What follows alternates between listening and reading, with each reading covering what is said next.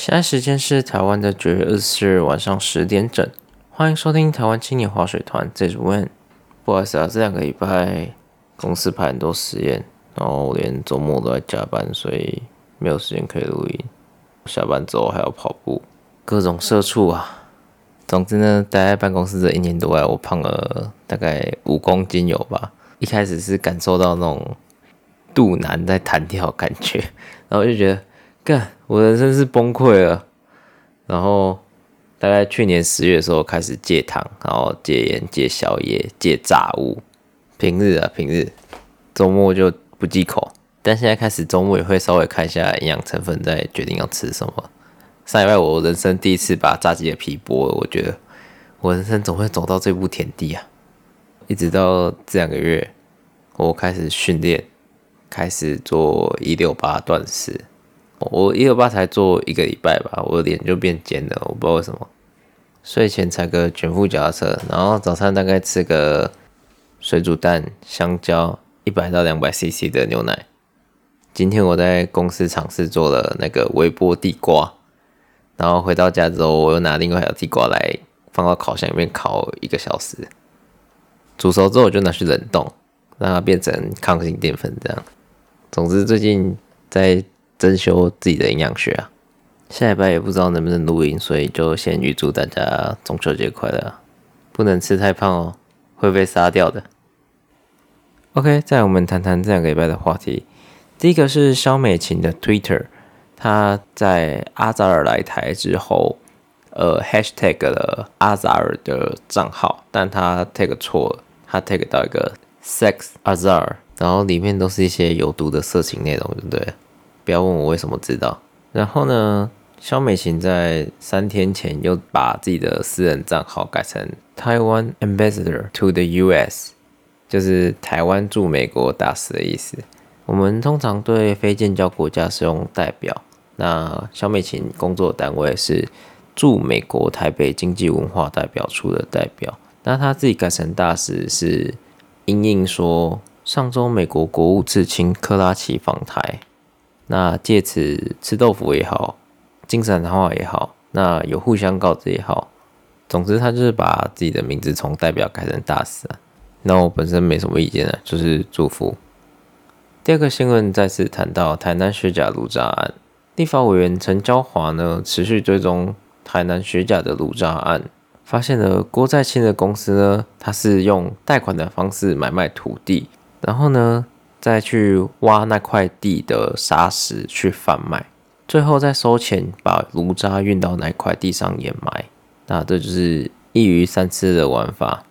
但因为他是民进党人，所以他还是活跳跳在里面 happy happy。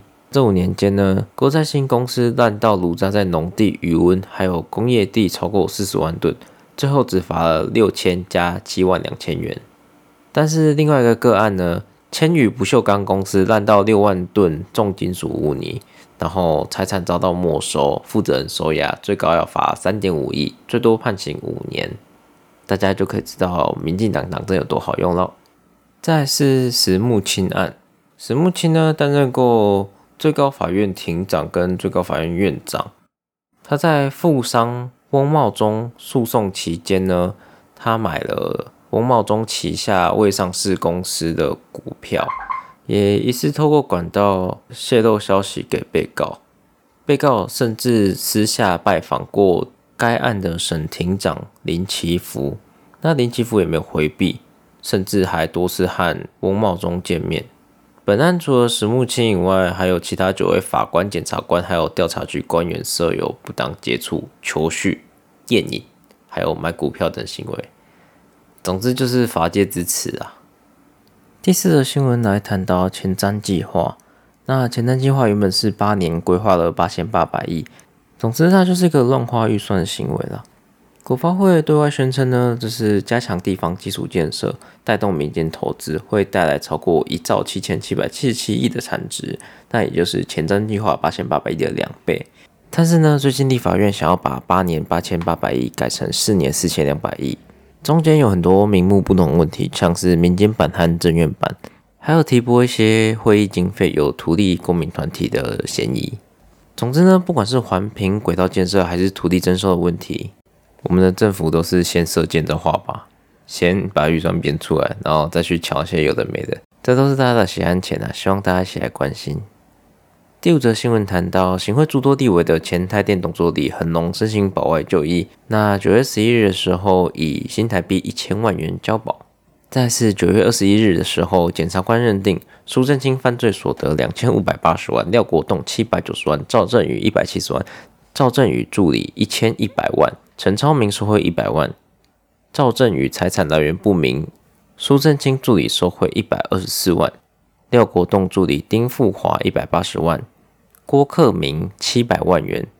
至于报章杂志大肆报道的徐用明呢？只有以契约贿赂罪遭到起诉。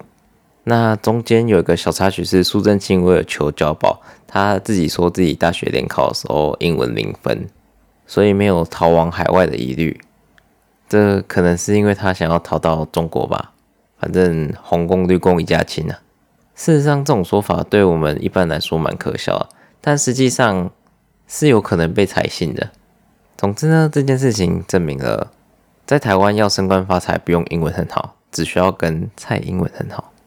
第六则新闻是小花边，就是丁允恭的事情。因为丁允恭事件是发生在陈局市长任内，那他担任了陈局的新闻局长，现在又高升为总统府发言人，就有监委质疑陈局护短。那据媒体消息指出，陈局罕见动怒。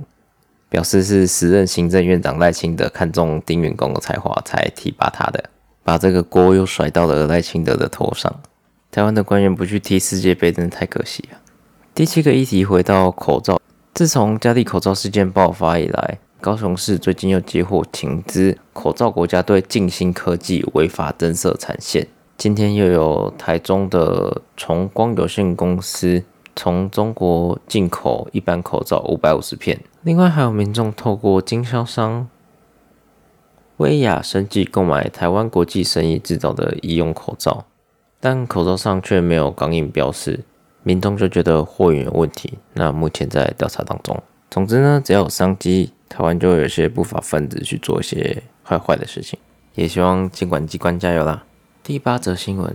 公民记者钟胜雄九月十二号在脸书上发了一篇文，说今年七月十八日从东沙抵达台湾的五名香港反送中抗争者，至今没有对外联络管道，陆委会没有承认也没有否认这件事情。我一开始看到这篇文是因为瓜吉的转发，瓜吉转发的时候就有提到说，今年大选前他帮了很多民进党候选人站台。有的竞选活动甚至直接把舞台标题叫做“反送中称香港”，他可能现在才发现民进党只是喊口号而已吧。因此呢，就有很多中央单位还有侧翼组织，把这件事情的态度定调为只能做不能说，更踏伐说钟胜雄还有瓜吉以及其他转发这些讯息的人都是杀人凶手，会害到香港人。问题是，早在八月的时候，《自由时报》还有其他报纸都已经报道过这件事情了。这里就有一个很奇怪的标准啊，报纸可以报，但是网红不能说，说了你就是杀人凶手，把这个帽子扣在人家头上，那这件事情就很清楚啊。如果你真的会因为帮助香港而害到香港人的话，那你在选前喊的那些口号全部都会害到香港人，那为什么没有害到香港人呢？是不是因为中国方面也知道你只是讲讲的而已？那我最不耻的就是这种用别人的尸体打选战的行为了。选前说称香港，选后说关心但不介入，希望台湾人早点醒过来啊！第九则新闻，我们的军盲立委王定宇在脸书上分享东沙岛疑似遭中国海上民兵多艘船只包围的事情，遭到海洋委员会海巡署打脸，表示报载绝非事实的讯息，东沙岛也未遭到包围。这次呢，民讲军盲立委又秀一次下限。下一则新闻谈到莱猪。台北市长柯文哲直接点出重点，表示重点不是标示产地，重点是标示是否含有瘦肉精。那对此呢，中央还是没有任何回应。在野党团呢，无论是召开公听会还是记者会，为服部多苗与会的意识。日前呢，陈时中还甚至登上了张亚文在小巨蛋的演唱会。民进党的造成计划大概就到此为止啦，毕竟决策权也不在他，他只是出来挡箭的。不过如果挡箭有功的话，未来还是有可能论功行赏的啦。另外有则八卦是，脸书科学人专业上有一篇农委会对莱猪的叶配文，声称含有莱克多巴胺的猪肉是安全的。过了没多久，科学人就发了一篇公告说，那篇文章违反了媒体伦理科学精神，所以把文章删除了，也退回农委会的广告费。那这笔广告费是哪里来的呢？这笔广告费是一零九年度农产品受进口损害救助金宣传广告费，就是呢，农委会拿补助农民受到进口损害的经费，拿去宣传莱克多巴的猪肉。也就是拿你的纳税钱来洗脑你，就像他们最近想把公式拔掉一样。第十一则新闻：科技侦查法草案被绿批草率，严重侵害人民权益。这则新闻是说法务部公告了一个草案，详细是只要检察官同意，那就可以对犯罪嫌疑人进行科技侦查，也就是监听监看你的 Line、Facebook、Spype 等通讯软体。其实台湾很早就有对罪犯做监听了。但这次涉及通讯软体，就是说他要跟软体公司调资料跟封包，就不单单只是电信公司可以解决的问题了。总之呢，这个做法会对人民进行监视、摄影和追查位置，是非常不尊重人民的隐私。官方的说法是，他们只会针对罪犯做这样的行为。又以德国为例，如果在德国要实施监听的话，都要有类似台湾高等法院的法官核定才可以的。那你相信台湾执政当局吗？我自己是不相信的，毕竟我做这个节目，不知道哪天会被言论审查掉，或是用社会秩序维护法来办我。第十二则新闻，日前传出王金平要代表国民党参加海峡论坛，总统府证实蔡英文上个月有接见王金平，可能就是去谈这件事情。对此呢，中国央视却说国民党是去求和的，中国乡民甚至还说他们是去乞讨的。最后呢，国民党要求陆方道歉。最后，中方发现玩笑开大了，又拉不下脸道歉，最后就破局啦。我个人是觉得国民党蛮可怜的，这样里外不是人。但这种活动细节应该早就谈好了，过去应该只是走走过场罢了。实际上到底怎么样，只有当事人才知道喽。